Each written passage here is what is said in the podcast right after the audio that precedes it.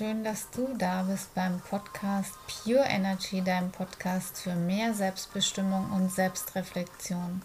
In diesem Podcast teile ich meine Geschichte und die damit verbundene Erfahrung zum Thema Essstörung. Ebenso spreche ich über allgemeine Themen, was das Thema persönliche Weiterentwicklung betrifft, bei dem du in die Selbstreflexion gehen kannst. Wenn dir der Podcast gefällt, freue ich mich wahnsinnig über eine positive Bewertung damit dieser noch mehr Menschen erreichen und inspirieren kann. Und nun wünsche ich dir viel Spaß bei der heutigen Episode.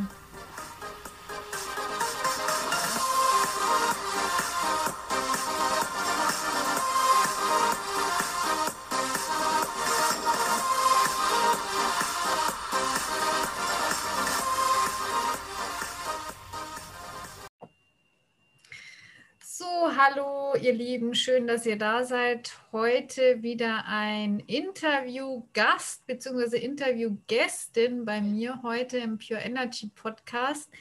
Und zwar ähm, die liebe Martina Kühnel von Exit S. Und ja, hallo liebe Martina, schön, dass du da bist, dass du meiner Einladung gefolgt bist und dich auf das heutige Interview einlässt. Ja, hallo liebe Tiziana, äh, liebe Community. Ich freue mich sehr, ähm, Gast sein, Gästin sein zu dürfen.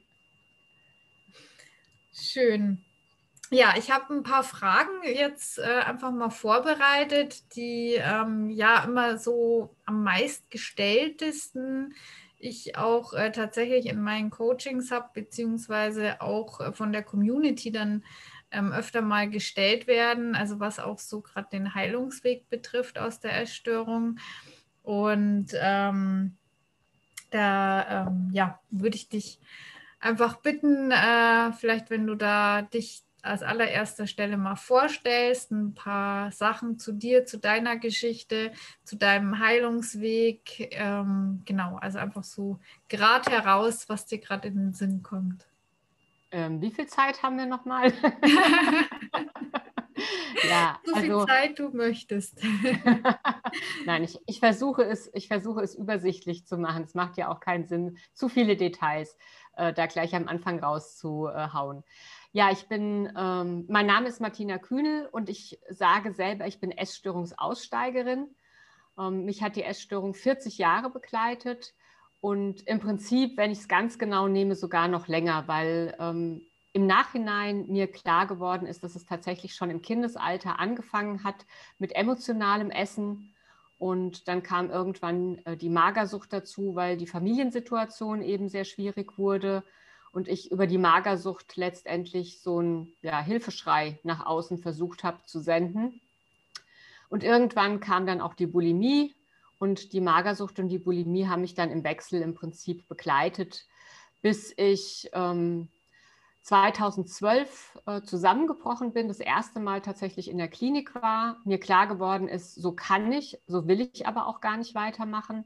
Und dann fing so mein Weg aus der Essstörung an.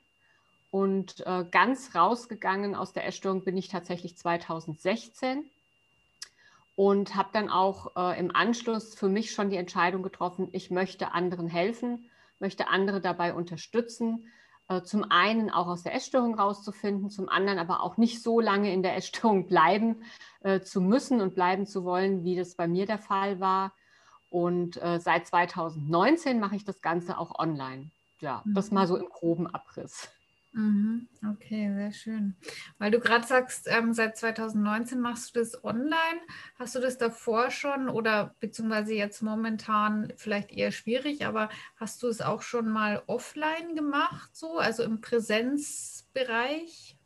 Genau, also ich habe tatsächlich, ähm, nachdem ich 2012 da den Zusammenbruch hatte und 17 Wochen in der Klinik war, ähm, war für mich so eine Entscheidung gewesen, nochmal zu studieren also ich hatte mit äh, Mitte 20 schon mal studiert und damals Psychologie im Nebenfach gehabt und damals schon gemerkt, auch eigentlich hätte ich das gerne im Hauptfach und habe mir dann 2012 wirklich den Wunsch erfüllt und habe eben Psychologie nochmal komplett als, als Vollstudium studiert und habe da eben auch schon angefangen mit einer systemischen Therapieausbildung mhm. und da eben auch schon angefangen, in dem Bereich Essstörungen äh, tätig zu sein. Erstmal als Co-Therapeutin. Ähm, das war ganz gut. Ich habe in Mainz, in der Uni Mainz studiert und die haben eine äh, Institutsambulanz, die den Schwerpunkt Essstörungen auch hat.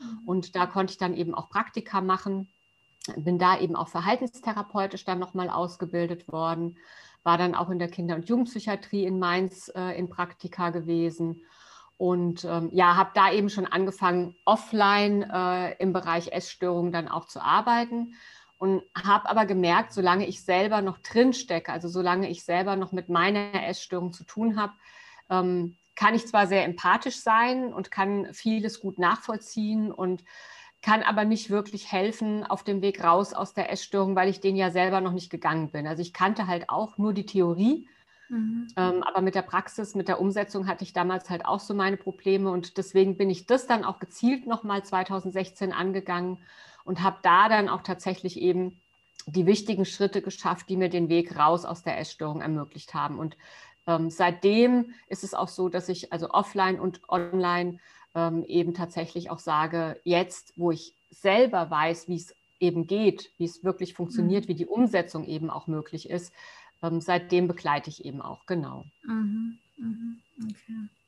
Ja, ich erlebe das auch oft und das war eigentlich auch so, ähm, kann ich auch aus meiner Erfahrung äh, auch bestätigen, dass es oft zwar man vom Kopf her ziemlich viel weiß, aber ist dann noch so in letzter Instanz, und das war bei mir eben auch die Schwierigkeit, ähm, so an der Umsetzung eben gemangelt hat. Also das erlebe ich eben auch immer wieder, dass ähm, ja viele Betroffene eben, die ich, mit denen ich Austausch habe, wo dann einfach gesagt wird, ja, hm, ich weiß, ich weiß ja eigentlich und ich möchte es ja auch, aber eben dieser ja, kleine Schritt, der eben doch sehr, sehr wichtig ist, in die Umsetzung zu kommen, dass es da dann eben ja, an, an den meisten noch so ein bisschen die Stellschraube eben fehlt. Und deswegen ähm, kann ich sehr gut nachvollziehen, was du gerade erzählst, ja. Ja. Ja. Ähm, ja, was hast du denn alles versucht, um ähm, das Verhältnis äh, zum Essen letztendlich zu heilen dann? Hm. Also tatsächlich ähm, habe ich relativ spät erst ähm, angefangen, wirklich was zu tun. Ich weiß, als ich damals in die Magersucht gerutscht bin, das war ja, ich bin ja Jahrgang 66, das war so in den 70er Jahren eben gewesen. Ähm, da hat von einer Freundin die Mutter, die hat mich dann zu einer Ärztin geschleppt, weil die gesagt hat, so geht es nicht weiter, du wirst immer dünner und immer dünner, das geht so nicht. Und die Ärztin, die hat dann gesagt, ja, isst mal wieder ein Stück Sahnetorte. Und ich musste dann halt einmal die Woche zum Wiegen vorbeikommen. Mhm. Und äh, obwohl es damals noch kein Internet und noch keine Communities und auch noch keine Foren gab, in denen man sich austauschen konnte, habe ich ganz alleine all die Wege und die Möglichkeiten gefunden, wie ich der Ärztin eben ein Gewicht vorflunkern konnte, was tatsächlich gar nicht vorhanden war, um halt nicht äh, ins Krankenhaus zu müssen und habe mich da auch irgendwie durchgeschmuggelt äh, und war halt auch, das ist ja das, was ich, was ich gerade so ähm, für mich erlebt habe in der, in der Magersucht, sehr leistungsfähig. Also ich habe eben trotzdem alle Aufgaben, die ich hatte, also ich habe die Schule geschafft, ich habe äh, Sport geschafft, ich habe mich noch um meine Oma, um meine Mutter, um meinen Vater gekümmert, also so die familiären Pflichten ähm, waren auch noch da und ähm, war halt einfach funktionsfähig, trotz der Magersucht. Und deswegen hat mein Umfeld es, glaube ich, auch nicht so ernst genommen. Mhm. Und ich auch nicht. Also ich habe auch diese Funktionsfähigkeit und diese Alltagstauglichkeit war für mich immer so ein Zeichen, ach, dann ist es ja auch noch nicht so schlimm. Mhm. Und das ist was, was ich auch heute immer wieder im Austausch äh, höre und äh, erlebe, dass ja ganz oft so dieses, ach, es gibt ja Leute, denen geht es viel schlechter als mir und bei mir ist es ja noch gar nicht so schlimm. Und mhm. ich brauche ja noch gar nicht wirklich Hilfe. Mhm. Und das finde ich immer sehr schade, weil ich sage immer, also je früher, desto besser. Und in dem Moment, wo die Essstörung auch nur ein Prozent deines Lebens irgendwie einnimmt, ist es schon so weit, dass man Hilfe in Anspruch nehmen darf und auch in Anspruch nehmen soll. Mhm. Bei mir war es so, ich habe tatsächlich dann im Beruf äh, in der Phase der Bulimie gemerkt, ich riskiere gerade meinen Job. Also ich habe einfach Termine erfunden um tagsüber nach Hause fahren zu können und Essanfälle haben zu können und habe dann ähm, erfundene Berichte geschrieben über die Termine, die erfunden waren. Also es war dann irgendwie sehr viel Flunkerei. Und dann habe ich, ist mir plötzlich irgendwie so mein Allerwertester auf Grundeis gegangen. Und ich habe gedacht, wenn ich so weitermache, dann bringe ich mich gerade um meine Existenz. Mhm. Und da bin ich tatsächlich dann zum Arzt und habe gesagt, ich brauche Hilfe. Und habe die erste Therapie gemacht. Das war so Anfang 20. Und gleich in der ersten Sitzung hat die Therapeutin gesagt, seit wann sind Sie jetzt äh, in der Essstörung? Und ich so, naja, so seit ich zwölf bin ungefähr. Und sie, oh, zehn Jahre. Ja, also da können wir sowieso schon mal nichts mehr machen. Also äh, da können wir nicht von ausgehen, dass das wieder gut wird, sondern da können wir nur gucken, dass wir sie wieder alltagstauglich bekommen. Also die hat das Wort dann tatsächlich auch in den Mund genommen. Und damit für mich natürlich auch so ein Stück weit, also auf der einen Seite war es frustrierend, also mhm. gar nicht die Aussicht darauf zu haben, wirklich gesund zu werden. Mhm. Auf der mhm. anderen Seite war es aber natürlich auch wie so, eine, wie so eine Sanktion, also so dieses, oh, ich darf sie behalten. Also meine Essstörung darf bleiben. Es ist jetzt sozusagen ärztlich bestätigt. Mhm. Ich darf für den Rest meines Lebens meine Essstörung hegen und pflegen. Ich muss halt nur gucken, dass ich den Alltag gewuppt kriege. Genau. Mhm. Und das hat ja dann auch bis 2012 ganz gut funktioniert. Und da kam dann der körperliche Zusammenbruch. Also da sind dann halt ein paar Sachen auch äh, beruflich schiefgegangen, Projekte aus, äh, aus dem Ruder gelaufen. Und da saß ich dann bei meiner Internistin und habe äh, ja Nervenzusammenbruch mehr oder weniger gekriegt. Und die hat mich direkt in die Psychosomatik eingewiesen. Und da war ich dann erst mal 17 Wochen. Und da ist mir halt klar geworden, dass ich einfach mein Leben der Essstörung gewidmet habe. Also dass ganz viele Dinge gar nicht möglich waren. Also Dinge, nach denen ich mich sehr gesehnt habe, also Dinge, denen, um die ich auch getrauert habe, aber dass ich mir die selber verwehrt habe, weil ich so in der Essstörung drin gesteckt habe und der Essstörung so viel Raum in meinem Leben eben gegeben habe. Und da war dann eben, wie gesagt, so dieser Turning Point, wie man so schön sagt. Also da habe ich dann mhm. gesagt, nee, so kann es nicht weitergehen. Ich will da raus. Und dann folgten halt erstmal so ein paar anstrengende Jahre mit äh, vielen Versuchen. Also viel, ich habe natürlich auch immer viele Bücher gelesen. Dann habe ich ja auch Psychologie studiert, habe eine Therapieausbildung gemacht. Und ähm, die Theorie, also wie du es auch gerade gesagt hast, die Theorie bis ins äh, kleinste FF beherrscht, mhm. ähm, aber in der Umsetzung absolut immer wieder äh, ins Strudeln geraten und mhm. mich auch selber verurteilt natürlich, weil ich es ja immer als Scheitern gesehen habe und immer mhm. gedacht habe, oh Mann, nicht mal das kriegst du hin. Wie willst du jemals eine gute Therapeutin sein, wenn du es nicht mal selber schaffst? Ähm, und mit jedem, also mit jeder Selbstverurteilung wurde der Weg natürlich immer schwieriger und, und ähm, immer steiler und steiniger mhm. und unmöglicher. Also mhm. Und für mich kam dann tatsächlich, also ich bin dann 2016 nochmal nach Bad Arolsen in die Schönklinik und hatte da einfach, das muss man dazu sagen, das spielt schon auch mit rein Glück. Ja, also ich hatte Glück, die richtige Therapeutin zu haben, die sich von mir eben nicht hat verarschen lassen. Ähm, ich hatte Glück, ähm, da auch wirklich, also es war ein gutes, eine gute Gesamt, Betreuung, also sehr ganzheitlich, weil da eben auch Achtsamkeit, Akzeptanztraining, es gab Kunsttherapie, es gab Musiktherapie und ich habe das alles in Anspruch genommen und habe da wirklich ähm, ganz tolle Menschen getroffen, die wirklich sehr, sehr ähm, auf der einen Seite sehr geduldig und sehr liebvoll mit mir waren, aber auf der anderen Seite auch konsequent. Also die haben sich halt auch wirklich dann manchmal hingestellt und gesagt, also sorry, aber wenn du nicht willst, da ist die Tür, dann geh. Mhm. Ja. Also die haben mir sehr klar gesagt, dass es am Ende immer meine Entscheidung ist, welchen Weg ich gehen will und ähm, dass ich mit diesen ganzen faulen Kompromissen und Ausreden aufhören muss, wenn ich wirklich gesund werden will. Und das war wirklich was, was mir sehr geholfen hat. Also, dass da jemand auch mal gesagt hat, ja, du kannst gesund werden, aber du musst schon auch was dafür tun. Mhm. Und ähm, ja, und dann hat es auch funktioniert. Mhm. also auch nicht von heute auf morgen, auch das mhm. war ein Prozess. Mhm. Ähm, auch wieder das Essen zu lernen, portioniert Essen zu lernen, ähm, portioniert Bewegung zu lernen. Ähm, aber mit, also mit der Unterstützung und mit der, mit der liebevollen Geduld, die ich dann auch lernen durfte, die ich mit mir selber dann auch hatte, mhm. hat es dann tatsächlich eben auch funktioniert. Genau. Mhm. Mhm, okay.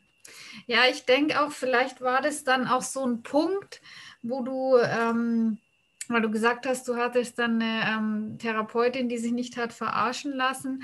Vielleicht warst du ja dann auch auf dem äh, oder in dem Moment einfach, wo du dann gesagt hast, okay, du bist jetzt soweit, auch die Hilfe tatsächlich ja anzunehmen, weil ich glaube, das ist immer ein wichtiger Punkt, das Thema Selbstverantwortung, ähm, dass man dann nur in dem Moment, wo man sagt, okay, ich möchte da jetzt auch raus und ich möchte da wirklich selber eben, was ja das Wort schon sagt, Selbstverantwortung, ähm, was machen, äh, nur dass das das praktisch ein wichtiger Teil ist, in die Umsetzung ja auch zu kommen. Also indem man dann wirklich sagt, man nimmt die Hilfe an. Also man sagt nicht nur in dem Moment, naja, okay, schön, ich habe jetzt einen Therapeuten, der soll mich mal gesund machen oder so, sondern wenn man eben wirklich sagt, okay, ich hole mir jetzt Hilfe, ich nehme das jetzt auch bewusst an und ich, ich gehe dieses Thema jetzt an und handle damit eben selbstverantwortlich. Ja, also ich muss ganz ehrlich sagen, es war sicherlich auch noch ganz viel Trotz da, als ich in die Klinik gegangen bin. Also es war schon auch noch so dieses trotzige, naja, dann zeigt mal, was ihr könnt. Also ich mhm. bin wirklich zu dem Vorstellungsgespräch gegangen und habe dem Therapeuten gesagt, also ich sage Ihnen gleich, ich bin eine echte Herausforderung, weil erstens, ich bin schon seit 40 Jahren in der Essstörung. Ich weiß in- und auswendig, wie es geht. B, ich habe selber Psychologie studiert, ich habe selber Therapieausbildung gemacht. Ich weiß auch das in- und auswendig, wie es eigentlich geht. Ja, mhm. ähm, also wenn Sie wirklich sich auf, darauf einlassen wollen, ich bin eine harte Nuss, dann gibt es hier einiges zu tun. Und der hat halt gesagt, na ja, dann kommen Sie mal, kriegen wir schon hin. Ja, also der mhm. war da halt auch ganz tiefenentspannt gewesen. Mhm. Und als ich da hingegangen bin, war schon noch auch so dieses, na dann, also wirklich so diese Konsumentenhaltung, sage ich immer dazu. Äh, dann, dann zeigt mal, was ihr könnt. Also gar nicht so sehr dieses Aktive von meiner Seite, sondern ich habe schon auch erstmal so in den Therapien mit verschränkten Armen gesessen, mich zurückgelehnt und mit dem Stuhl gewippt und gedacht, ja, ja, kenne ich alles. Auf dem Stuhl vom Therapeuten habe ich auch schon gesessen. Ja, also weil ich ja auch da eben schon, schon Erfahrungen gesammelt habe und, ähm, und war da schon auch. Ähm, war da schon, glaube ich, auch am Anfang wirklich so ein bisschen äh, rebellisch. Mhm. Ähm, und für mich war das aber wirklich gut, dass ich eine Therapeutin hatte, die dran geblieben ist, die halt gesagt hat, und das ist ja das, was ich auch heute immer sage, diese kleinen Schritte. Also gar nicht so am Anfang dieses, ich muss jetzt gesund werden und ich, also es muss jetzt von Anfang an irgendwie das Essen muss klappen und die Bewegung muss klappen, sondern wirklich einfach mal in kleinen Schritten zu gucken, ähm, was liegt denn eigentlich dahinter und was könnte ich denn mal ausprobieren, um das, was da vorne immer rauskommt, also dieser Essdruck, der da immer ist und diese Unzufriedenheit mit dem Körper, die da immer ist, mhm. um das mal zu verändern. Was ist denn das Rädchen, an dem ich da hinten drehen kann, damit da vorne das Rädchen sich mal mitbewegt? Und das hat mir sehr gut getan. Also da halt auch wirklich ähm, mich ausprobieren zu können und wirklich auch mal zu gucken, okay, was passiert denn, wenn ich mich wirklich mal zeige, wie ich bin? Werde ich denn dann wirklich noch akzeptiert oder, ähm, oder wenden sich dann alle von mir ab, was ja meine Vermutung immer war? Mhm. Ja, wenn die mhm. alle wissen, wie ich wirklich bin, dann wollen die mit mir ja nichts mehr zu tun haben. Mhm. Mhm. Okay. Ja, es ist ganz spannend, auch mal so diese Erzählung zu hören, wenn, wenn man dann, äh, wo du jetzt gerade eben so berichtet hast, dass du da erstmal mit so einem, ja, hier zeigt mal, was ihr drauf habt, mit so einem Mindset reingegangen bist und dich aber dann tatsächlich doch ganz gut ja darauf einlassen konntest auch. Also es ist wirklich sehr interessant. Und ähm, ja, und genau, was du auch noch erzählt hattest, so die, die kleinen Schritte, dass die ja auch wichtig sind. Also sich dafür auch selber, finde ich, anzuerkennen, ist ja auch immer noch mal überhaupt ein wichtiger Schritt, ähm, diese Selbstachtung und Selbstwertschätzung, was ja innerhalb der Essstörung sowieso, sage ich mal, ein schwieriges Thema noch ist. Und da hast du ja, glaube ich, auch, hatte ich in den letzten Wochen so mitbekommen, so ein sieben Schritte aus der Essstörung raus, so ein kleines Programm. Da können wir dann gerne nachher nochmal kurz zu sprechen kommen auch. Und also für mich war es auch ähm, an Schritt für Schritt äh, mich aus der Essstörung zu lösen. Also ich hätte es auch wahrscheinlich nicht ähm, von heute auf morgen gekonnt, also das sowieso schon nicht, aber ich habe mich damit auch ähm, ja so ein bisschen eine Zeit lang unter Druck gesetzt, weil ich eben auch oft gehört habe, manche, die äh, hören dann, also bei mir war es ja auch am Ende ähm, Thema Bulimie. Und ich bin ja auch gestartet innerhalb der Magersucht erst und dann eben kam es bei mir auch zur Bulimie. Und ich habe dann eben auch oft gehört, äh, ja, manche, die haben dann von heute auf morgen mit diesen Fressanfällen aufgehört und damit hatte ich mich auch selber immer unter Druck gesetzt, wo ich mir gedacht habe, und ich schaffe das aber nicht. Ich, und bei mir war es aber dann letztendlich auch so ein Schritt für Schritt, also dass diese Essanfälle immer mehr abgenommen haben, bis halt zum Schluss auf dem Nullpunkt war. Und deswegen kann ich dich da auch sehr gut äh, verstehen in dem Thema, die kleinen Schritte, dass die eben auch besonders wichtig sind. Ja, also du sprichst da auch zwei Sachen an, die ich, wo ich auch immer sage. Also das eine ist, jede Essstörung ist individuell. Also es gibt nicht die Essstörung, es gibt, mhm. also die gibt es sowieso nicht, aber es gibt auch nicht die Magersucht oder die Bulimie. Ähm, und jeder hat da irgendwie so seine individuelle Geschichte, die dahinter liegt. Die Entstehung, die Aufrechterhaltung von der Essstörung, das ist alles immer sehr, sehr individuell. Und mhm. genauso individuell ist eben auch der Weg raus. Ja. ja. Und zum anderen auch dieses Unterdruck. Und ich glaube, das ist wirklich was, also ich habe immer gesagt, als ich aufgehört habe zu kämpfen, also solange ich im Kampf gegen die Essstörung war, war, also das ist, kann man sich ja auch gut äh, versinnbildlichen. Also wo Druck ist, ist halt auch immer Gegendruck. Absolut. Ja? Mhm. Immer wenn ich Druck ausgeübt habe auf meine Essstörung, dann kam die natürlich umso mächtiger hoch mhm. und hat gesagt, nee, nee, nee, so lasse ich mich hier nicht aus deinem Leben mhm. rausdrängen. Ja. Mhm. Und ähm, als ich, also ich habe halt, ich sage ja immer, ich bin in die Friedensverhandlungen gegangen. Als ich mhm. wirklich gesagt habe, pass auf, wir probieren das jetzt mal zusammen anders.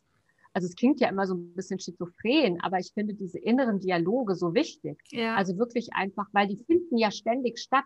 Mhm. Ja, und in diesen inneren Dialogen, die einfach zu nutzen und zu sagen, hier komm, ähm, wir probieren es jetzt einfach mal anders und wir gucken mal, ob uns das gut tut und ob da für uns beide irgendwie was rausspringt.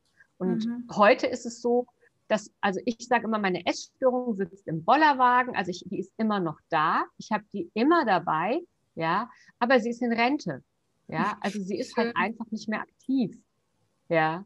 Mhm. Und manchmal murrt die auch, also es gibt so Situationen, wo die schon auch mal so ein bisschen vor sich hin krummelt mhm. und dann kann ich aber liebevoll sagen, du, alles in Ordnung, ich habe es im Griff, ich habe ja jetzt neue Strategien, ruh dich mal weiter aus, hast dir deine Rente echt redlich verdient, ja. Schön, schön, schön, Wunder, wunderschönes Beispiel.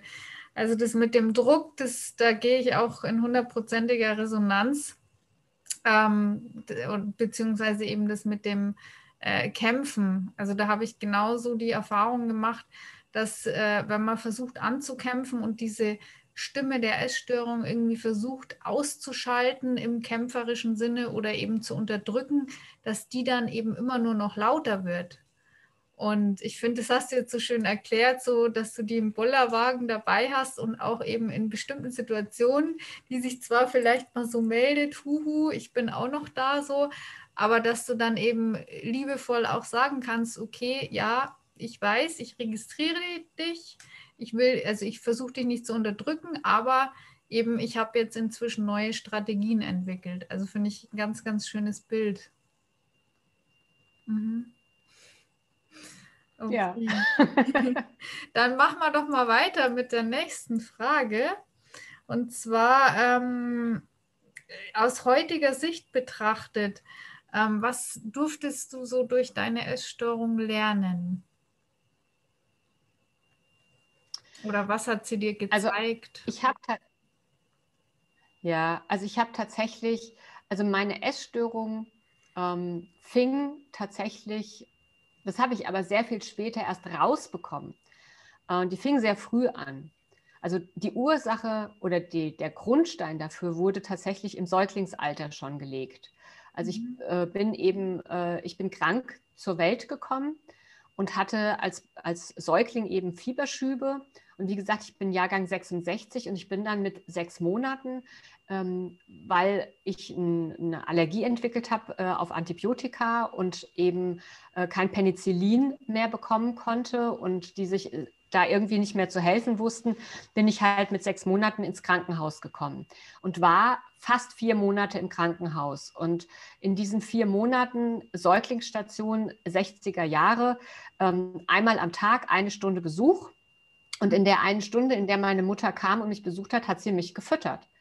Ja, also das heißt, ich war eigentlich die ganze Zeit in, also mit sechs Monaten, wer sich so ein bisschen damit auskennt, in der Entwicklungspsychologie, das ist eigentlich die Bindungsphase. Also das ist da, wo Bindung entsteht und wo ein Säugling eben auch lernt zu vertrauen und sich auf was zu verlassen. Und ähm, in der Zeit habe ich mich natürlich verlassen gefühlt, ähm, weil konnte keiner was dafür. Also es ist ja wie, also ist auch so ein Punkt, den ich ganz oft betone.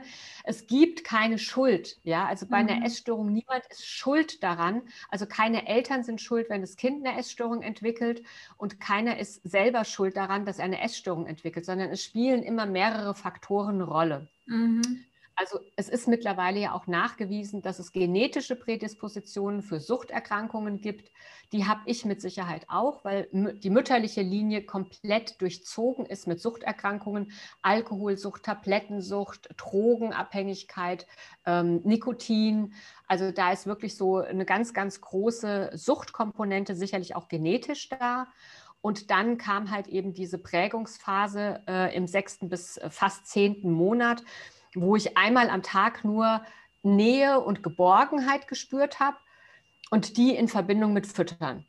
Mhm. Also meine Mutter war eine Stunde da, hat mich im Arm gehalten, hat mir Geborgenheit gegeben, hat mir diese vertraute Nähe, die ich ja von vorher schon kannte, eben äh, gegeben, aber in Zusammenhang mit Füttern. Also habe ich sehr, sehr früh Essen mit Geborgenheit äh, verknüpft. Ja, und mhm. das kam dann auch so im Grundschulalter, ist mein Vater krank geworden und ähm, natürlich wurde nicht darüber geredet. Ich habe gemerkt, da ist irgendwas äh, gerade in Schieflage. Und wenn ich gefragt habe, hieß es immer, du bist zu klein, du verstehst es nicht. Und äh, Kinder haben ja ein sehr gutes Gespür dafür, was so die wahre emotionale Lage ist. Und die wahre emotionale Lage in meiner Familie war Angst. Aber natürlich hat das keiner mitgeteilt. Aber ich habe sie trotzdem gespürt. Mhm. Und in dieser Verunsicherung habe ich halt angefangen, emotional zu essen. Also ich habe mich mit Essen getröstet und ich habe mir mit Essen versucht, Sicherheit zu vermitteln. Mhm. Also solange ich esse, ist alles gut. Und ähm, ich war halt ein sehr lebendiges Kind. Ich habe einfach war viel unterwegs und habe deswegen dann auch nicht so stark zugenommen. Also ich war nicht nicht dick oder moppelig, sondern ich war trotzdem normalgewichtig, obwohl ich viel gegessen habe in der Zeit. Aber es kamen dann halt auch viele dumme Kommentare und ich hatte dann auch eine Cousine, mit der ich immer verglichen wurde, die halt sehr zierlich war. Und irgendwann ähm, ist die, also die gesundheitliche Situation von meinem Vater ist schwieriger geworden. Meine Mutter ist dann zu meiner Oma gezogen, weil die auch noch krank geworden ist. Und da bin ich dann in die Magersucht gerutscht. Und die Magersucht, und das war auch später so, meine anorektischen Phasen waren immer die Phasen, in denen ich Leistung erbringen musste. Also wo von außen der Druck da war, jetzt musst du abliefern. Mhm. Ja, also jetzt kannst du dir, jetzt ist hier gerade Trost und, und äh, Geborgenheit nicht angesagt. Ja, jetzt geht es hier gerade äh, Stärke zu zeigen und, und hart zu sein und konsequent und diszipliniert. Und das war so die Seite der Magersucht gewesen. Und irgendwann kam dann halt die Bulimie zurück und die Bulimie war dann halt wieder dieses die weiche Seite der Essstörung. Also so dieses, ähm, ähm, ja, sich, sich halt auch wieder zurückzuziehen, sich mit Essen Geborgenheit zu geben, sich mit Essen zu trösten. Ähm, keiner, keiner kann dich so gut trösten wie ich, hat die Essstörung dann immer gesagt, mhm. ja. Bis dann halt von außen der Druck wieder größer wurde, okay, jetzt musst du wieder Leistung bringen. Und dann mhm. kam halt die Anorexie wieder. Und dann gab es halt wieder, teilweise waren es Monate, manchmal auch ein, zwei Jahre, wo ich dann wieder mehr anorektisch war, weil ich halt abgeliefert habe. Mhm. Und ich habe halt keine Alternativen gesehen. Also ich habe dieses, diesen, dieses Dilemma, in dem ich war, dass ich die Erwartungen, die von außen an mich gestellt wurden, erfüllen wollte, mhm. dass ich darin auch meine Akzeptanz gesehen habe. Also ich werde nur akzeptiert, wenn ich so bin wie die anderen, mich brauchen. Ähm, und auf der anderen Seite mich aber so furchtbar gesehnt habe nach Geborgenheit, nach Wärme, nach Trost ähm, und mir den anders nicht geben konnte als mit Essen. Und ähm, von daher, ja, hatte die Essstörung da freie Bahn in meinem Leben. Mhm. Okay. Und was ist ähm, ja demnach, was, was du aus deiner eigenen Erfahrung auch so mitbringen kannst, Ähm, was denkst du, ist das oder was war dein größtes Hindernis, ähm, dich von der Essstörung zu lösen? Beziehungsweise, oder vielleicht hast du da auch. Also, ich ähm, weiß, als ich 2012 in die Psychosomatik. Ja.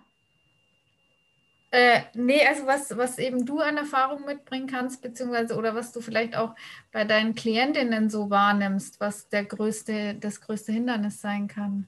Ja, also bei mir war es tatsächlich so, dass ich an dem Punkt 2012 dachte, also da hat mich eine Therapeutin gefragt, wie viel Raum nimmt die Essstörung ein und wie viel Raum nehmen sie selber ein? Und ich habe also ich habe den Raum, also es war halt so eine Übung, ich sollte den Raum einteilen und ich habe mich irgendwo in eine Ecke gequetscht und habe gesagt, also die Essstörung 98 bis 99 Prozent und ich so maximal ein bis zwei Prozent. Wow. Und dann hat sie gesagt, was würden Sie sich denn wünschen? Und dann habe ich gesagt, naja, es wäre schon schön, wenn ich wieder so 20, 25 Prozent hätte und meine Essstörung so 70, 75 Prozent. Ja. Mhm. Und ähm, also aus heutiger Sicht fatal, mit wie wenig, aber das sind halt diese faulen Kompromisse, die man halt ja viel zu oft eingeht. Ja, mhm. also ich weiß auch, also jetzt auch in der Arbeit äh, mit meinen Klientinnen und Klienten, dass natürlich ganz häufig auch das Gewicht, so Hauptsache man ist in einem normalen Gewichtsbereich, dann geht es ja wieder. Äh, Hauptsache man ist irgendwie arbeitsfähig, man kann sich um alles kümmern, dann geht es ja wieder. Ähm, Hauptsache, also auch jetzt gerade wenn man äh, halt die Bulimie auch noch mitnimmt. Ähm, Hauptsache, man hat jetzt nicht so schlimme Essanfälle. Also das ist so dieses, naja, einmal die Woche oder zweimal die Woche geht es ja eigentlich und ganz weg kriege ich es wahrscheinlich nicht. Also mhm. es sind ja immer so faule Kompromisse, die mitschwingen. Mhm. Ähm, und ich habe aber die Erfahrung gemacht, dass das halt, dass es der Nährboden dafür ist, dass es auch wieder größer wird. Also wenn man, auch wenn es Phasen gab, also wenn ich, was weiß ich, frisch verliebt war, einen neuen Job hatte, äh, irgendwie ein neuer Hund in mein Leben gekommen ist oder einen Umzug, ich irgendwo einen Neuanfang gemacht habe, dann war das mit dem Essen erstmal ein bisschen besser. Mhm. Aber wenn die nächste Krise kam, kam halt auch die Essstörung mit aller Macht zurück, weil ich ja keine neuen Strategien gelernt hatte. Mhm. Und ähm, also es war für mich halt schon so, dass ich äh, gedacht habe, dass ich also an dem Punkt 2012 spätestens, aber vorher auch schon oft ähm, den Eindruck hatte, ohne Essstörung gibt es mich eigentlich gar nicht. Also was bin ich denn ohne die Essstörung? Die Essstörung macht mich ja eigentlich aus. Also es war schon auch so eine Ebene der Definition, also dass ich mich auch ein Stück weit darüber definiert habe, dass mein Handeln davon so geprägt war, dass ich gedacht habe, also wer bin ich denn, wenn die Essstörung weg ist? was mhm. bleibt denn dann von mir übrig? Und ich konnte mir das gar nicht vorstellen. Mhm. Also da war irgendwie so ein großes Nichts, so ein schwarzes Loch mhm. ohne Essstörung. Und also das ist auch was, was ich ganz häufig in meiner Arbeit mit äh, Klientinnen und Klienten erlebe, dass, äh, dass ganz häufig die Angst davor da ist. Also einmal zum Beispiel die Essstörung bei vielen ja auch eine Erklärung für bestimmte Sachen ist. Also ähm, weil ich die Essstörung habe, darf ich bestimmte Sachen, also erlaube ich mir das überhaupt erst. Mhm. Wenn die Essstörung weg ist, dann darf ich das ja gar nicht mehr. Mhm. Ja? Also dann darf ich zum Beispiel gar nicht mehr zickig sein. Weil dann habe ich ja gar nicht mehr die Ausrede, ja, das kommt, weil ich halt im Untergewicht bin mhm. und das nicht so gut steuern kann. Ja. ja. Oder wenn ich, oder bei der Bulimie, also wenn ich die Essstörung nicht habe, dann, dann darf ich ja gar nicht irgendwie mal auch nur einen Abend für mich haben. Weil mhm. dann habe ich ja gar nicht die Erklärung, dass ich das brauche, weil ich einen Essanfall haben will. Mhm. Ja. Also es, es gibt ganz, ganz viele Verknüpfungen, dass die Essstörung einem so eine Komfortzone vorgaukelt. Und man glaubt, wenn man die Essstörung nicht mehr hat, hat man auch keine Komfortzone mehr. Mhm. Ja. ja. Und es ist ja das Gegenteil der Fall. Ja, also das, das was die Essstörung an Komfortzone zu sein scheint, ist ja eigentlich das, was den Rest des Lebens so furchtbar anstrengend macht. Mhm. Und eigentlich ist es genau umgekehrt. Also wenn, wenn man die Essstörung nach und nach loslässt, wird der Rest des Lebens plötzlich zur Komfortzone, weil ja. man merkt, wie viel leichter es wird. Ja, also wie viel spontaner man sein kann, wie viel flexibler man sein kann, ähm, wie viel gelassener man sein kann. Mhm. Mhm. Und also das ist, glaube ich, schon so was, dass, dass halt, dass natürlich da auch ähm, was wir ganz am Anfang ja schon mal hatten, dieses, was findet eigentlich nur im Kopf statt? Also, dass man, glaube ich, ganz viele Annahmen hat, ähm, was, was einem die Essstörung ermöglicht. Mhm. Und wenn man die mal auf den Wahrheitsgehalt überprüft, und zwar ganz ehrlich, also wirklich mhm. ehrlich mit sich ist und sagt, ist das wirklich die Wahrheit? Also geht es mir denn wirklich gut, wenn ich mir zum Beispiel so einen Abend nehme und einen Essanfall habe und hinterher über der Toilette hänge und das Bad noch putzen muss und ins Bett falle und am nächsten Morgen wie gerädert bin? Ist es mhm. denn wirklich so schön?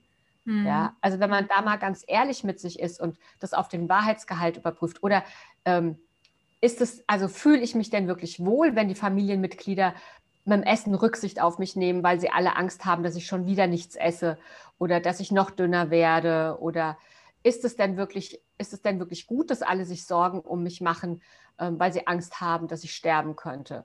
Mhm. Ja. Mhm. Ist es wirklich die Form der Fürsorge, die ich mir wünsche? Mhm. Oder geht es da nicht um eine ganz andere Form der Fürsorge? Mhm. Ja. Und dieses auf den Wahrheitsgehalt überprüfen, glaube ich, kann da sehr hilfreich sein. Mhm. Ja, ich fand es auch so schön, wie du jetzt äh, zu Beginn gesagt hast, in, dem, in der Übung, wo du aufstellen solltest, wie viel Raum nimmt die Essstörung in deinem Leben ein. Also wirklich da einfach mal auch so eine Überprüfung bei sich selber zu machen und was er dann eben auch in den meisten Fällen, also kann ich mir zumindest auch sehr gut vorstellen, eben rauskommt, ist, was, was du für ein Ergebnis hattest. Also dass natürlich die Essstörung überwiegt. Also das war ja bei mir ganz genauso, was ich jetzt durch die Essstörung, äh, das, also das Ablegen der Essstörung, was ich an freier Zeit gewonnen habe, das ist unglaublich. Und jetzt ist es aber auch so, dass ich merke, mein Tag ist so gefüllt eigentlich. Und wenn ich jetzt auch noch die Essstörung hätte, dann weiß ich nicht, was ich da machen würde, aber dann wird es mir wahrscheinlich noch weniger hinten und vorn reichen. Also es nimmt natürlich sehr, sehr viel Zeit eben auch in, in Raum und deswegen so diese prozentuale, dieses prozentuale Beispiel, was du jetzt am Anfang gebracht hast, wie viel Raum nimmt denn die Essstörung überhaupt ein, ist, denke ich mal, auch ein ganz, ganz wichtiger Punkt, den sich auch wirklich mal die ein oder andere ähm, vielleicht stellen kann. Also finde ich wirklich ein sehr, sehr gutes Beispiel, das mal zu machen. Ja, steckt halt eine große Ambivalenz drin, ne? weil auf der einen Seite ist halt diese Angst, oh Gott, wie fülle ich denn diesen Raum? Wie mhm. fülle ich denn die Zeit, wenn ich die Essstörung nicht mehr habe? Mhm. Was mache ich denn dann? Mhm. Und auf der anderen Seite ist es halt diese Chance, in der mhm. Zeit wirklich mal was zu machen, was Leben bedeutet. Ja, ja. absolut. Genau. Und was du eben auch noch angesprochen hattest, also was auch gestern erst wieder ähm, in einem Coaching zur Sprache kam, dieses als Ausrede zu nehmen. Also natürlich, ähm, wir sind ja alle, also auch gerade was das Thema, was du auch angesprochen hast, das Thema Komfortzone, ähm, ist auch nochmal so ein, so ein Thema, was natürlich in Verbindung ähm, steht mit diesem Raum ausfüllen. Also dass das dann erst wichtig ist, mal überhaupt zu überlegen, was könnte ich denn mit dieser freien Zeit, die ich dann einfach habe, anfangen. Und deswegen ist, ist es da auch immer ganz gut, wenn man in äh, Coachings darauf eingehen kann und natürlich Hilfestellung geben kann, wie du es ja auch machst. Ja. Genau. Ähm, und ähm, jetzt so deine heutige Einstellung zum Thema Essen. Wie hat sich die in den Jahren verändert? Also wie isst du, beziehungsweise ähm, sagst du irgendwie, du hast auf bestimmte Nahrungsmittel verzichtest du oder läuft es bei dir ganz intuitiv ab? Oder wie kann man sich das heute bei dir vorstellen im Vergleich zu vor einigen Jahren noch? Ja, also leider ist ja der Begriff intuitives Essen mittlerweile auch zu so einem Begriff geworden, der in den sozialen Medien teilweise etwas missbräuchlich verwendet wird. Ja. Deswegen tut mir da zunehmend schwer mit zu sagen, ich esse intuitiv. Also mhm. vielleicht trifft es am besten die Erklärung, ich esse wirklich nach den Körpersignalen. Also ich esse nach Hunger, Sättigung und Appetit. Mhm. Also ich habe gelernt, ich habe am Anfang, ähm, habe ich nach, einem, nach einer ganz, ganz, äh, ja, schon sehr äh, ausge gearbeiteten Mahlzeitenstruktur gegessen, um, weil ich ja auch, also ich hatte halt auch immer wieder diese bulimischen Phasen und mein Magen war ausgedehnt. Also ich hatte einfach Hunger und Sättigung waren nicht mehr gegeben. Ja, mhm. und egal aus welcher Richtung man kommt, also ob der Magen ausgedehnt ist oder ob er zu klein ist, weil man eben im Untergewicht ist und sehr lange restriktiv gegessen hat, es ist immer wichtig, sich wieder den normalen Portionen zu nähern. Also wirklich wieder zu lernen, ähm, dem Körper, also A, dem Körper äh, die Sicherheit wiederzugeben, ich versorge dich gut, ich gebe dir alles, was du brauchst und ich gebe es dir auch über den Tag verteilt. Also ich musste erst mal lernen zu frühstücken. Also ich habe ja irgendwie in der Kindheit aufgehört zu frühstücken mhm. und habe das auch nie wieder angefangen. Also ich habe teilweise wirklich erst nachmittags das erste Mal was gegessen. Mhm. Und also da überhaupt erst mal wieder in so, eine, in so einen Ablauf reinzukommen, da brauchte ich am Anfang schon auch eben wirklich Unterstützung und professionelle Hilfe, äh, so eine Mahlzeitenstruktur auch äh, zu erstellen und zu lernen. Und an die habe ich mich auch wirklich eine ganze Weile gehalten um da wieder ein Gespür für zu bekommen. Mhm. Um dann auch wieder, also Hunger kam recht schnell wieder. Als ich regelmäßig gegessen habe, kam auch tatsächlich zu den Uhrzeiten sehr pünktlich der Hunger. Ähm, mit Sättigung habe ich länger gebraucht. Also die Sättigung, das hat schon so ein paar Monate gedauert, bis die wirklich zuverlässig war. Ähm, dass ich auch wirklich, wenn ich gemerkt habe, da ist zwar noch was auf dem Teller, aber ich kann jetzt aufhören, ich bin jetzt satt, ich brauche den Rest auf dem Teller nicht mehr. Mhm. Ähm, das hat eine ganze Weile gedauert, weil da natürlich auch nochmal so eine psychische Komponente mit reingespielt hat. So diese Angst, es könnte nicht reichen. Und äh, der Hunger könnte zu früh wiederkommen. Und ach, da spielen ja so viele Sachen mit rein. Mhm. Ähm, und auch was diese ganzen, also nennt man ja so schön Fear Food, also diese ganzen Lebensmittel auf der roten, auf der verbotenen Liste, mhm. ähm, die habe ich dann auch nach und nach eingebaut, aber eben immer portioniert eingebaut. Also ich hätte, ich wäre nie irgendwo hingegangen, hätte mir eine Tafel Schokolade geholt, weil ich wusste, ich, ich kann nicht nur irgendwie ein oder zwei Rippen davon abbrechen und die essen. Wenn ich die Tafel da habe, esse ich auch die Tafel. Mhm. Und um das zu verhindern, habe ich mir halt am Anfang auch nur Schokoriegel irgendwie in der Kassenzone, wo es die ja gibt, geholt. Mhm. Und habe dann eben wirklich auch mir nur Tagesportionen eingekauft und die dann eben auch gegessen. Und das war am Anfang echt schwierig, weil natürlich dann auch so dieser äh, diese, diese Gier immer so ein Stück weit mitgeschwungen ist. Mhm. Ähm, aber für mich war es tatsächlich der beste Weg, es zu lernen, Mhm. Weil heute kann ich alles ausreichend da haben. Also ich habe egal, also ich habe keine Verbote mehr. Also ich esse wirklich nur die Sachen nicht, die mir nicht schmecken. Mhm. Ähm, und das sind nur drei Sachen. Also ich bin da, äh, bin, nicht, äh, bin nicht sehr wählerisch, schon als Kind nicht wählerisch gewesen. Also ich mag keinen Blauschimmelkäse, ich mag keine Oliven und ich mag äh, keinen äh, Fenchel. Also das ah, sind die einzigen drei Sachen, die ich definitiv nicht esse, mhm. egal in welcher Form sie mir angeboten werden. Da lehne ich dann dankend ab. Ähm, alles andere esse ich und ähm, also es gibt keine Verbote und ich esse auch, also ich, wie gesagt, ich habe auch, ich habe immer, ich könnte nie ohne Schokolade leben oder ohne, ohne Süßes, ja. Ich brauche mhm. das einfach auch. Aber ich kann es angemessen essen. Mhm. Ja, also ich, äh, ich merke halt auch schnell, wenn ich so einen Süßhunger bekomme zum Beispiel, ähm, dass es eigentlich so ein Signal von meinem Körper ist, ich brauche eher mal eine Pause. Also mhm. so dieses Signal, wenn du jetzt weiterarbeiten willst, dann brauche ich jetzt Glucose. Mhm. Und entscheide dich bitte. Möchtest du lieber an die frische Luft gehen? Möchtest du mal eine kleine Meditation machen und dich wieder stärken? Oder willst du jetzt wirklich Schokolade essen und hilft dir das wirklich weiter? Mhm. Und das sind natürlich, also das sind alles Prozesse, die kommen so nach und nach. Ja, aber jetzt nach vier Jahren kann ich sagen, ähm, ist bei mir, ähm, gibt es da wirklich überhaupt keine, keine Limit-Geschichten äh, mehr. Also ich muss da auf nichts mehr achten und ähm, ich bin auch völlig, ich merke das auch, egal wo ich hinkomme.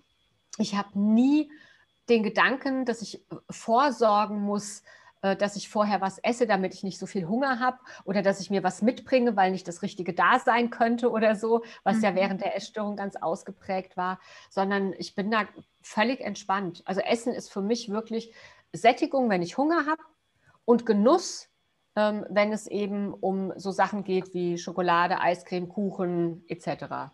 Mhm. Ja. Okay. Ja, sehr schön. Ja, das ist, ähm, merke ich auch ab und zu mal. Also dieses, ähm, was du angesprochen hast, wenn du Geschmack auf Süßes hast, dann wirklich mal reinzuspüren, bis, will dein Körper nicht vielleicht einfach nur mal eine Pause machen. Also ich merke äh, das zum Beispiel bei mir, dass ich am Abend eher mal Lust auf was Süßes habe. und wo ich dann auch ab und zu merke, ja, eigentlich bin ich müde, eigentlich habe ich das Gefühl, eher ins Bett zu gehen. Und dann ist es halt auch die Entscheidung, okay, ähm, ist es jetzt wirklich sinnvoll, ins Bett zu gehen? Oder nehme ich mir dann wirklich mal einen Schokoriegel noch? Und ja, die Entscheidung fällt dann letztendlich ganz spontan aus. Aber ja, ich finde es auch, ich kann es bestätigen, auch einfach, ich finde es schön, jetzt auch einfach mal sich ein Rippchen von der Schokolade runterbrechen zu können und auch das mal so genießen zu können. Aber das ist, wie du schon sagst, das ist einfach ein Weg und es geht nicht von heute auf morgen.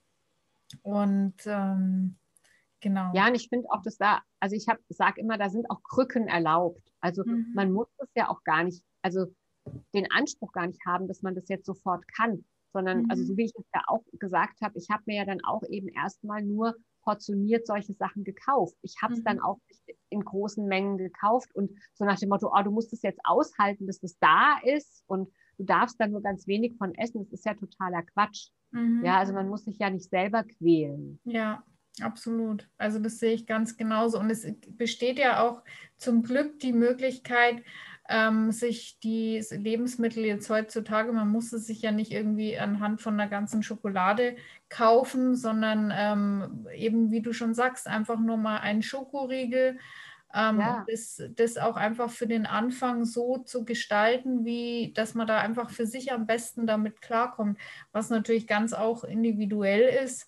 Aber ähm, also finde ich auch für, für den Anfang sehr, sehr sinnvoll, wenn man das eher so in kleinen Portionen kauft. Also gerade wenn man jetzt auch aus der Bulimie rauskommt oder aus ja. Binge-Eating.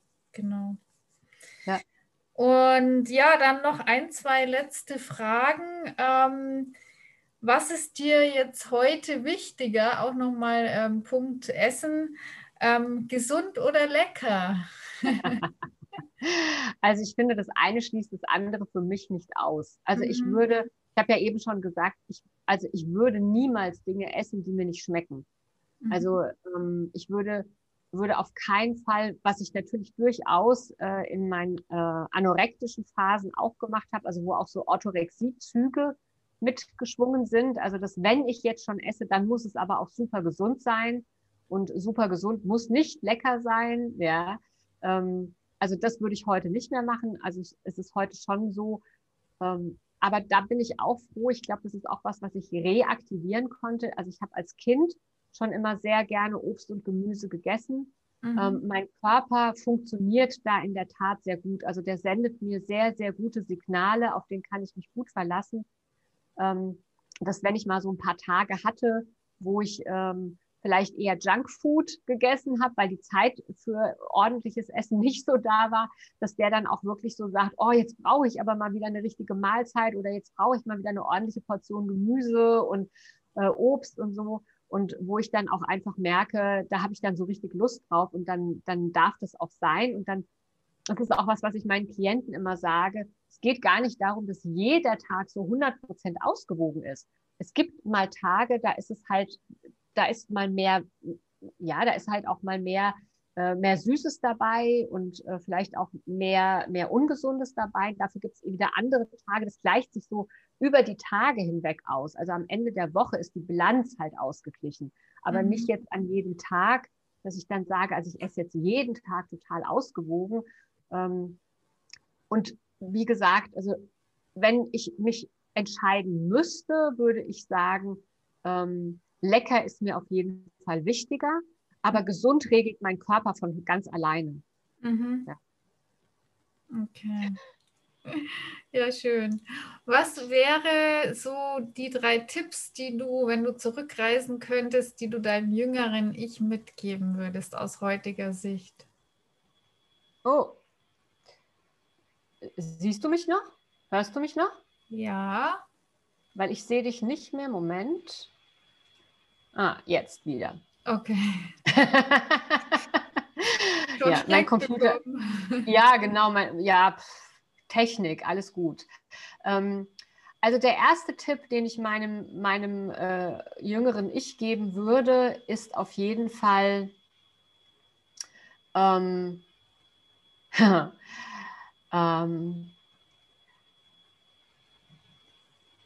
lass lass dir von, von anderen nichts einreden, ähm, was du selber nicht spüren kannst. Also ich habe irgendwann aufgehört, auf meine Gefühle zu vertrauen und mehr darauf vertraut, was von außen gesagt wurde. Also das wäre so der erste Tipp, den ich, dem ich mein, meinem Ich geben würde. Hör nicht auf das, was die Leute sagen, sondern spür lieber nach, was du spürst und vertraue deinen Gefühlen und dem, was du spürst, immer mehr. Mhm. Ähm, Sehr schön. Mhm. Ja. Der zweite Tipp wäre, ähm, wenn du unsicher bist, äh, dann gibt es zwei wichtige Fragen, die du dir stellen kannst. Die erste Frage ist, was brauche ich gerade, damit es mir wirklich gut geht? Mhm. Und die zweite Frage ist, ist das die Wahrheit? Also das sind immer so die zwei wichtigsten Fragen, mit denen man überprüfen kann, ist das, was mich da gerade verunsichert, was mich da gerade aus der Balance bringt, mhm. ähm, ist, das, ist das was, mit dem ich mich wirklich auseinandersetzen muss? Oder darf ich das loslassen und darf das weiterziehen und ich muss mich damit gar nicht auseinandersetzen? Mhm.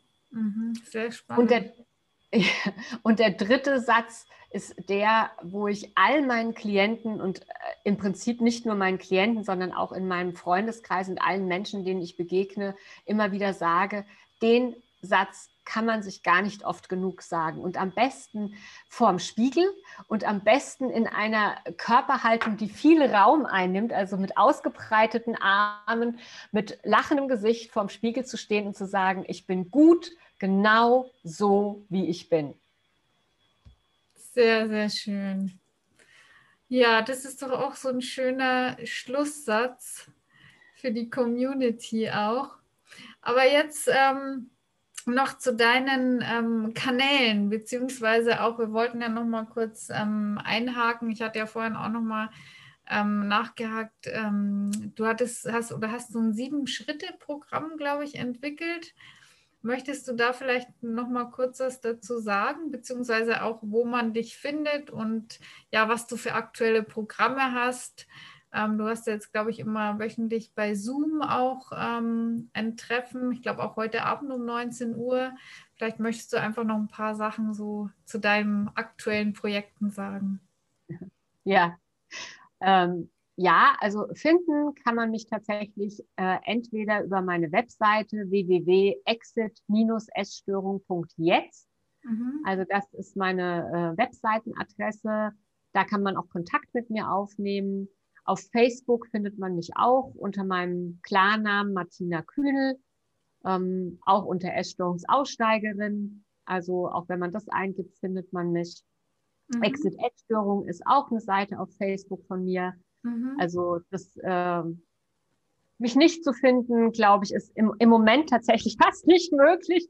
Also mit äh, unter meinem Namen Martina Kühnel findet man mich auf jeden Fall. Ich werde ähm, auch auf jeden Fall in den Show Notes unten deine Kontaktdaten sehr gerne verlinken. Also wenn lieb. ihr da einfach mal draufklickt hier unten, dann findet ihr das auch auf jeden Fall in den Show Notes nochmal. Das ist lieb. Vielen Dank. Ja. Gerne. Und ähm, ja, tatsächlich ist es so, dass ich schon, also bevor ich online tätig war, äh, gesagt habe, für mich gibt es so sieben Bereiche, äh, die abgedeckt äh, sein müssen, um wirklich gut aus der Essstörung nachhaltig auch aus der Essstörung rausgehen zu können. Mhm. Und äh, diese sieben Bereiche, also dazu gehört Ernährung, Bewegung, dazu gehört aber auch eben Achtsamkeit, ähm, Akzeptanz, ähm, dazu gehört aber auch den Fokus eben neu auszurichten, weil man ganz häufig natürlich auch festhängt in diesen was ist alles schiefgegangen, was klappt bei mir nicht, wo scheitere ich immer wieder, statt zu schauen, ähm, wofür bin ich dankbar, ähm, wo ist denn, wo ist denn eine Chance, wo sehe ich denn einen positiven äh, Ausgang und ähm, dann die beiden großen Bereiche Selbstfürsorge und Selbstwert natürlich. Ja. Mhm. Und ich habe tatsächlich mal so eine Challenge, also das ist jetzt schon ein paar Wochen her, auf Facebook so eine Challenge ausgerufen,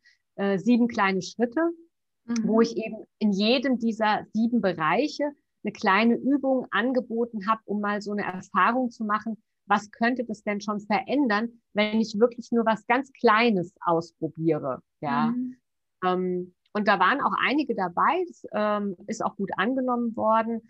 Ähm, und letztendlich sollte das aber wirklich so ja mehr nochmal aufzeigen, wie wichtig es eben ist, nicht nur die Ernährung oder nicht nur die Bewegung anzuschauen, sondern eben auch im Bereich Akzeptanz, im Bereich Selbstwert, Selbstfürsorge und äh, Achtsamkeit äh, sich eben auch äh, ja unterstützen und begleiten zu lassen, weil da ja die Ursachen liegen. Mhm. Also wenn ich immer nur am Symptom, ich sage jetzt mal herumdokter, mhm. ähm, dann ist es halt immer nur eine kurzfristige und eine oberflächliche Besserung ja. Also letztendlich braucht es halt einfach diese Veränderung von Glaubenssätzen, Verhaltensweisen, Strategien, auch Konditionierungen, also vorhin zum Beispiel, das war ja auch so ein, Punkt, abends essen.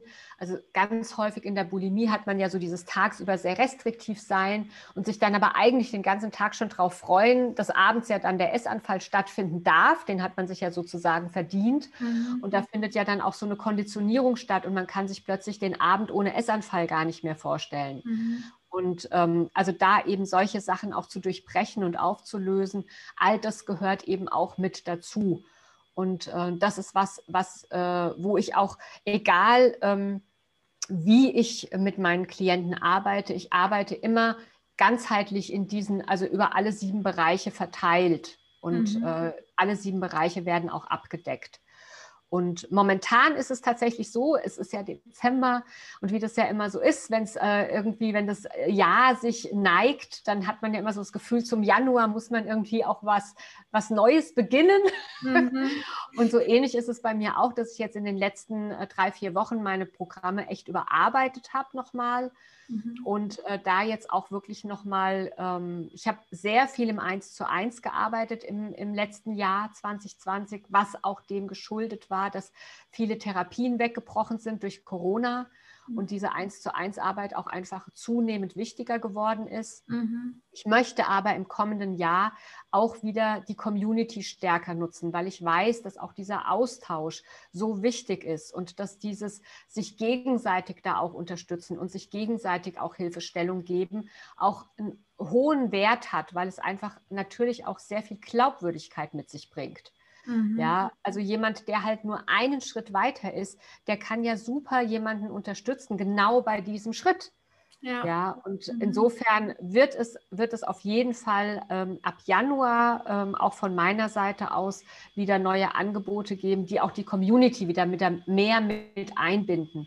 Und die Vorbereitung dazu, du hast es so schön gesagt, ist meine Wegweiser-Sprechstunde, die ich ja jetzt im Dezember äh, zweimal die Woche gerade anbiete, kostenlos also als offene Sprechstunde. Mhm. Und die wird dann aber tatsächlich eben auch äh, ein Teil der, der internen Community werden, äh, wo dann eben auch äh, über die Woche verteilt, es wird sich verdoppeln, werden es vier Sprechstunden sein äh, zu eben unterschiedlichen Themenbereichen, äh, wo die Community sich dann eben auch gegenseitig unterstützen kann und äh, sich auch da entsprechend ähm, auch Mut machen kann und sagen kann, hey, gib jetzt nicht auf, bleib jetzt dran mhm. Ähm, weil ich, das war bei mir auch ein Punkt, wo es schwierig wurde und, und jetzt weiß ich aber, warum es so wichtig war, da dran zu bleiben. Also mhm. all diese Sachen, die halt eben in der Gemeinschaft besser stattfinden können. Mhm. Genau. Also das wird auf jeden Fall nochmal ein Schwerpunkt für 2021 von meiner Seite aus werden auch. Okay. Und die Infos jetzt auch nochmal zu dieser Sprechstunde, die du ja auch aktuell schon hast, da findet man bestimmt auch auf deiner Homepage was. Ähm, also da findet man auf Facebook was und mhm. ach genau, ich vergesse es immer, weil es so viele Kanäle gibt, also wo ja. ich tatsächlich nicht so vertreten bin. Ich habe zwar auch einen Account auf Instagram, aber da passiert irgendwie äh, nicht so viel. Aber Telegram, also ich habe ja auch einen Telegram-Kanal, okay. mhm. genau. Und auf dem Telegram-Kanal, da findet man tatsächlich eben auch immer die Ankündigung für die Sprechstunde und auch den Zoom-Link für die Sprechstunde. Also jeder, der mhm. den Telegram-Kanal abonniert hat, der ist Exit S. Also okay. in mhm. einem Wort geschrieben, Exit S ist der mhm. Telegram-Kanal und wer den abonniert hat, der findet dann auch immer die Ankündigung für die Sprechstunden okay. und äh, auf Facebook aber auch. Genau. Mhm. Okay. Ja, sehr schön. Also verlinke ich auf jeden Fall alles sehr, sehr gerne in die Show Notes.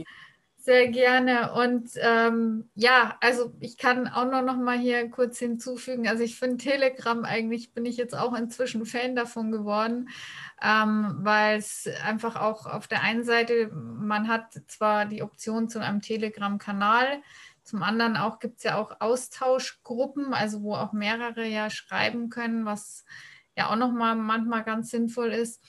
Und ähm, ja, Social Media ist halt einfach, werden immer neue, neue Sachen oder so freigegeben. Da verändert sich ja auch immer der Algorithmus, was ich ja auch schon feststellen durfte. Und deswegen finde ich eigentlich Telegram auch eine sehr, sehr schöne Option, da dem Algorithmus so ein bisschen aus dem Weg zu gehen, weil ich habe das Gefühl, ähm, Gerade, also du ja auch, du bist auch jemand, du gibst sehr, sehr wertvollen Content nach außen, auch Free Content, also kostenfrei ja auch.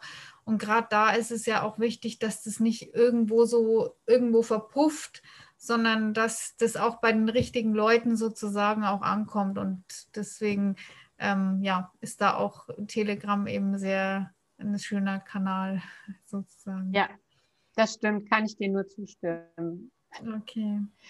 Ja, und als Kanal bietet er halt auch den Vorteil, ähm, das war, also war für mich auch unter anderem Grund, Telegram als Kanal eben zu äh, nutzen und nicht als Gruppe, ähm, weil da eben auch die Anonymität tatsächlich gewahrt bleibt, weil ja nur ich genau. sehe, wer abonniert hat mhm. und die anderen Abonnenten sich ja untereinander nicht sehen, genau. sondern wirklich einfach nur, ich sage jetzt mal, in den Genuss der Impulse kommen, die wir mhm. da geben mhm. und aber eben auch jetzt keine Angst haben muss, dass er getriggert wird oder sonst irgendwas, sondern es ist halt wirklich ähm, eine sehr schöne Möglichkeit, da auch anonym trotzdem äh, zu profitieren. Ja. Genau. Das ist halt auch nochmal der Unterschied ja zu WhatsApp zum Beispiel.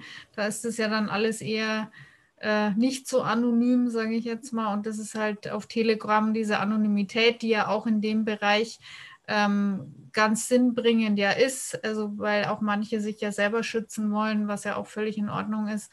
Und das sehe ich eben ganz genauso. Also das ist halt der Vorteil von Telegram. Und deswegen, ja. ja, dann sage ich ganz herzlichen Dank. Also nicht nur von mir jetzt, sondern auch von der Community. Also ich ähm, denke, dass das wirklich ähm, jetzt den einen oder anderen sehr, sehr helfen wird. Auch nochmal deine Sichtweise, weil wie du schon zu ganz Beginn unseres Interviews gesagt hattest, jeder Weg ist sehr, sehr individuell.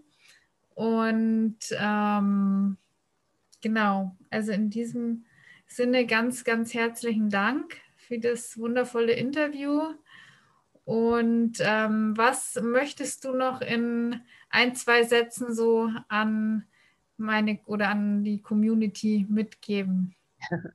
Also erstmal möchte ich mich natürlich auch bei dir, liebe Tiziana, bedanken, dass ich die Möglichkeit äh, hier von dir bekommen habe, äh, mich vorzustellen und ein Stück meiner Geschichte zu erzählen und Mut zu machen. Also das ist mir immer ganz wichtig, da einfach zu sagen, und ich glaube, das ist auch tatsächlich so ein Schwerpunkt, den ich für mich sehe, ähm, gerade weil es bei mir halt auch 40 Jahre waren, ähm, dass es kein zu spät gibt. Also mhm. egal, ich habe jetzt auch schon äh, einige Klientinnen gehabt, die halt auch über 20 Jahre in der Essstörung waren und die den Weg mit mir zusammen rausgegangen sind und äh, da auch nachhaltig aus der Essstörung gegangen sind. Und deswegen wirklich keiner soll sich irgendwas erzählen lassen. Es gibt ja immer wieder Ärzte und auch Therapeuten, die behaupten, dass äh, wenn man mal eine Essstörung hat, dass die einen ein Leben lang begleitet. Mhm. Ja, und ähm, man selber kann aber darüber bestimmen, wie viel Raum sie einnimmt, wie laut sie ist und äh, wie stark sie mitbestimmt.